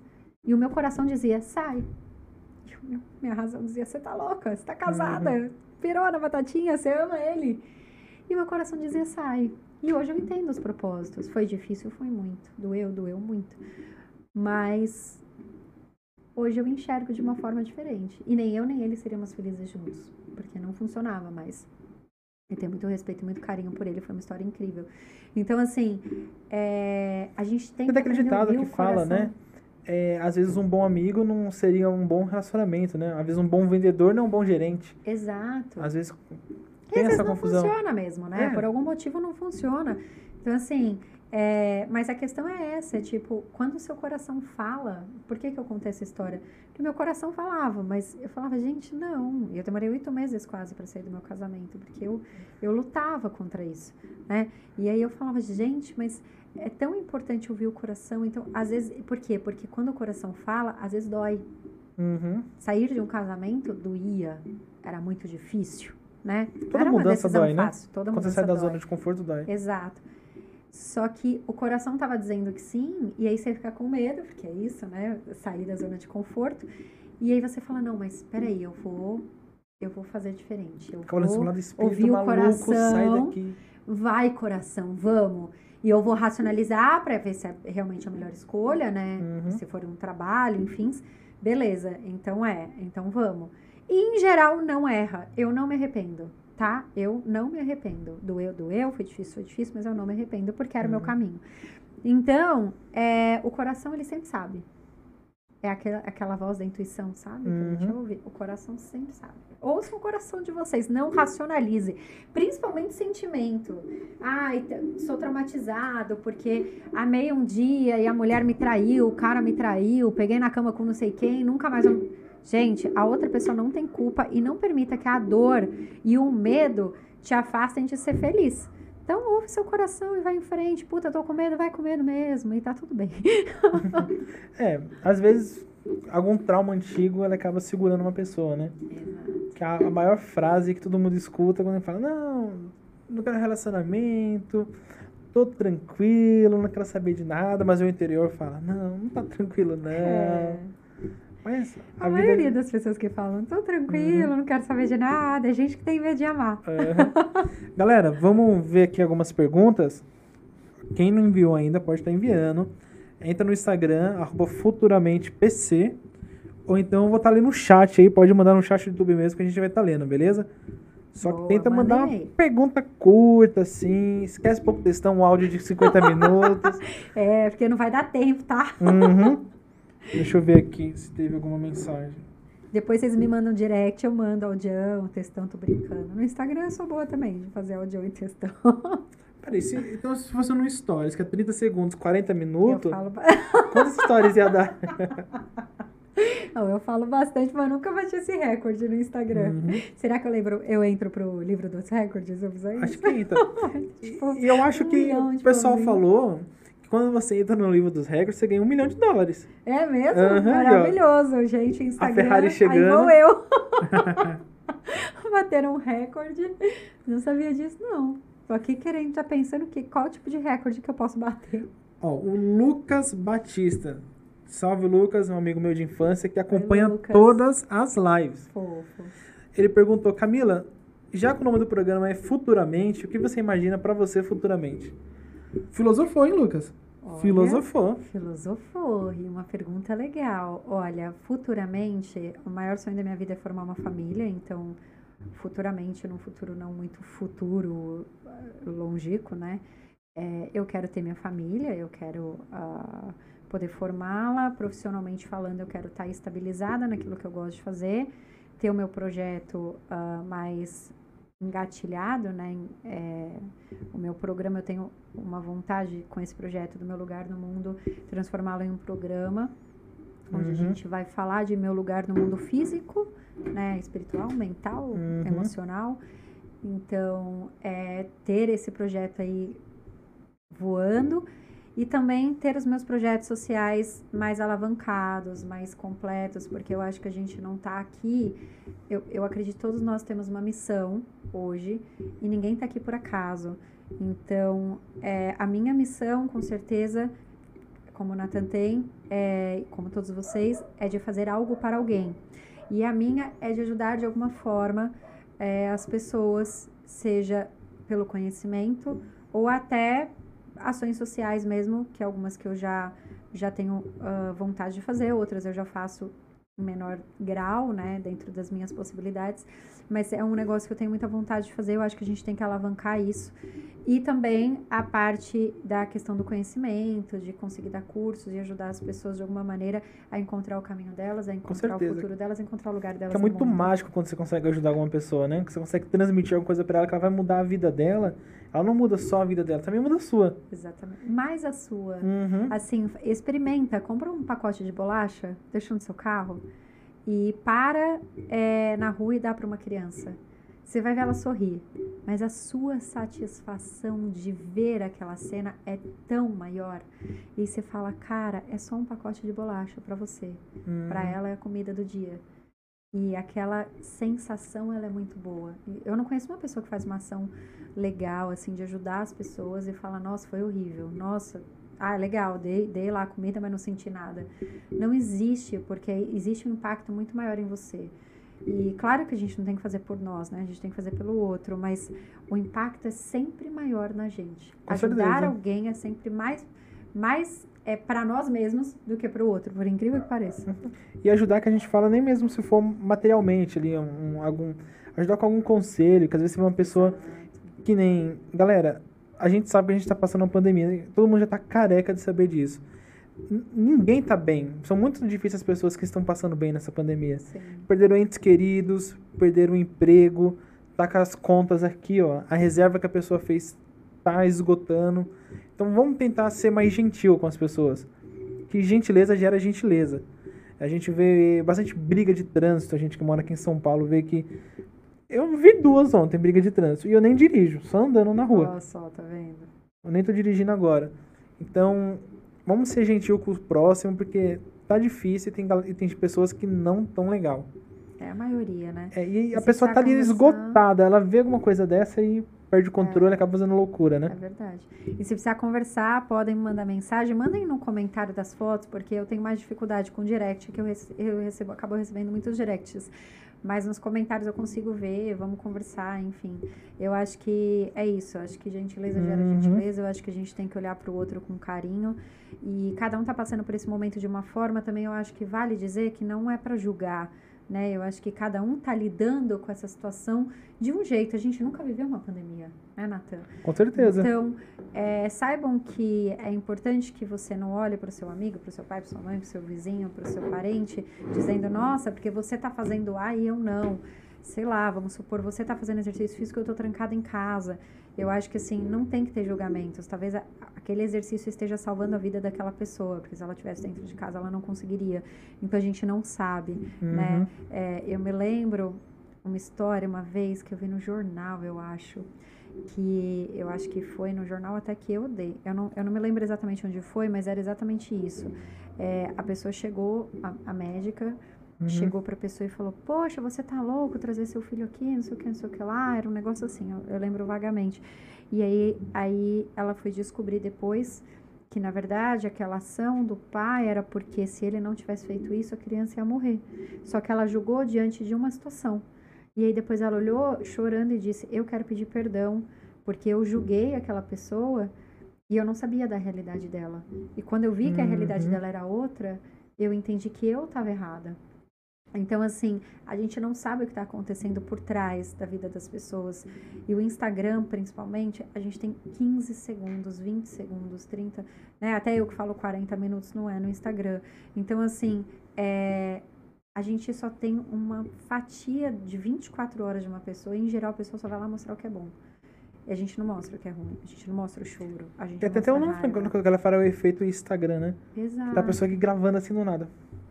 Exato. Que até mesmo alguns youtubers, né, que gravam vlog, o pessoal fala que é assim, né? Quando tá gravando, tá ali animado depois. Depois, exato, Desliga. E tem muita gente, né? Uhum. Então a gente não sabe a realidade das pessoas de verdade.